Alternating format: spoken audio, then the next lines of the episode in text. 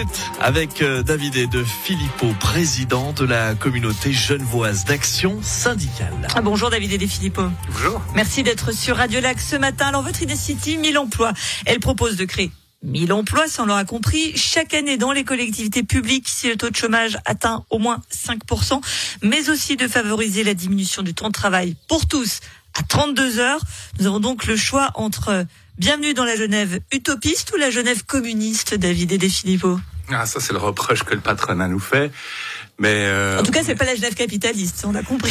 Non, si, si, quand même, mais, mais, mais sur une Genève réaliste, je dirais, euh, parce que euh, finalement, ce que propose l'initiative, c'est extrêmement, c'est extrêmement mesuré, au-delà, au-delà des cris d'orfraie que, que crie la droite. Euh, 1000 emplois par an lorsque le taux de chômage atteint 5%, c'est euh, simplement répondre euh, à la problématique du chômage à Genève et c'est accélérer, euh, accélérer la transition écologique. Mais créer des emplois artificiellement, vous conviendrez que c'est quand même pas vraiment dans l'ADN, euh, si ce n'est genevois, l'ADN suisse. Il n'y a rien d'artificiel au fait de répondre aux besoins de la population, à l'hôpital, aux dans les EMS, dans l'aide à domicile, dans le parascolaire et dans la transition écologique. Sur ce point-là, j'aimerais peut-être rappeler, euh, il n'y a pas très longtemps de ça, le Grand Conseil, droite y compris, ont voté un crédit d'investissement d'un milliard. Un milliard pour la rénovation thermique des bâtiments de l'État. Mais cette même droite a refusé les postes qui doivent aller avec pour mettre en œuvre euh, ces investissements. C'est complètement irréaliste, irresponsable.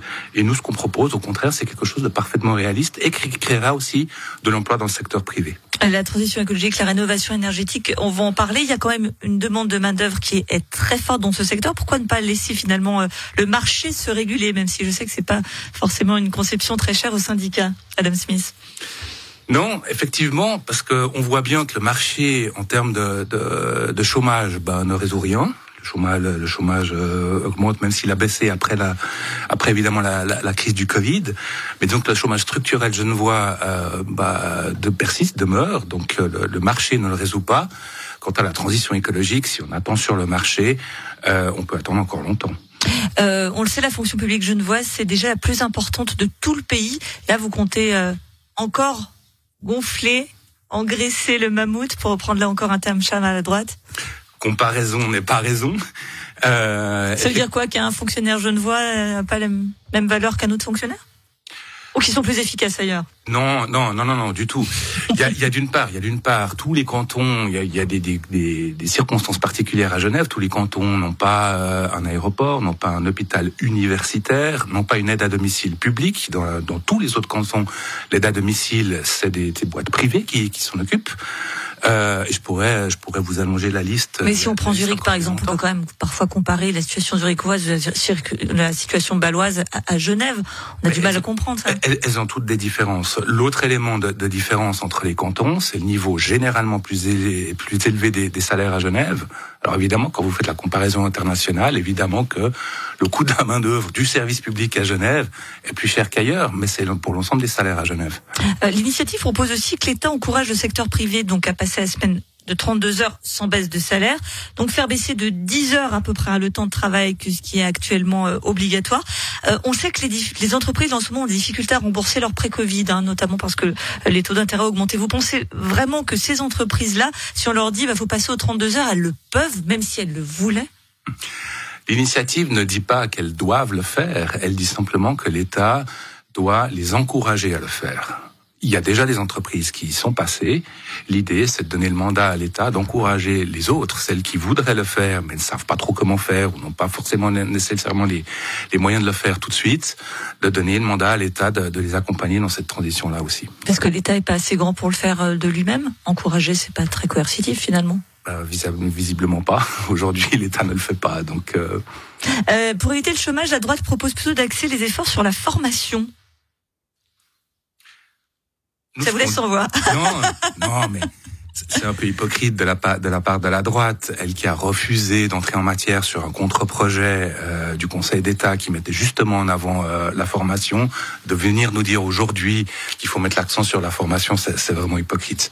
Cela dit, nous ce qu'on propose, c'est de créer les débouchés euh, débouchés pour en termes d'emploi pour les chômeurs et les chômeuses. Alors évidemment que si vous, vous mettez en place des, des formations sans débouchés, ben évidemment ça, ça, ça sert à rien. À l'inverse, de créer, mettre en place les débouchés, c'est favoriser effectivement les formations et les reconversions professionnelles. Et, là, l'État a effectivement un rôle à jouer. Et puis pour terminer, on va parler gros sous. Alors vous estimez que le coût de cette mesure serait de 100 millions de francs. Les opposants évoquent 6 milliards sur 10 ans. Petit trou dans la raquette entre les deux quand même. Ouais, c'est de la manipulation totale. Euh, le, problème, non, mais le problème avec ces avec ces 6 milliards, c'est que d'une part la droite table sur un taux de un taux de chômage de 5% pendant 10 ans c'est complètement faux. On est déjà aujourd'hui à 3,9. Donc déjà là, c'est faux. Ensuite, de, de faire l'hypothèse qu'on restera à 5% pendant 10 ans, c'est... c'est la version pessimiste, 5% pour vous? Mais c'est la version plus que pessimiste, elle est complètement irréaliste. Euh, parce que, encore une fois, aujourd'hui, on n'est déjà pas à ce taux-là et d'imaginer que le, ce taux, même par hypothèse, restera à 5% pendant 10 ans, c'est omettre, omettre l'effet de, de l'initiative, l'effet incitatif de l'initiative, euh, je dirais l'effet dynamique de l'initiative qui va réduire le chômage. Et ensuite, le dernier élément, c'est que ils additionnent les coûts annuels euh, de la mise en œuvre de, de l'initiative, et ça c'est grossir artificiellement les chiffres. C'est comme si on jugeait le bilan d'une entreprise ou d'une collectivité publique aux coûts additionnés les uns aux autres année après année. Merci beaucoup David Idefilibo, président de la CGS. Et la bonne nouvelle, c'est que donc le chômage va baisser, c'est ce que vous nous dites. Exactement. Donc ça, c'est quand même la, très très bonne nouvelle. En ce lundi 22 mai, merci à vous d'avoir été sur Adelac ce matin.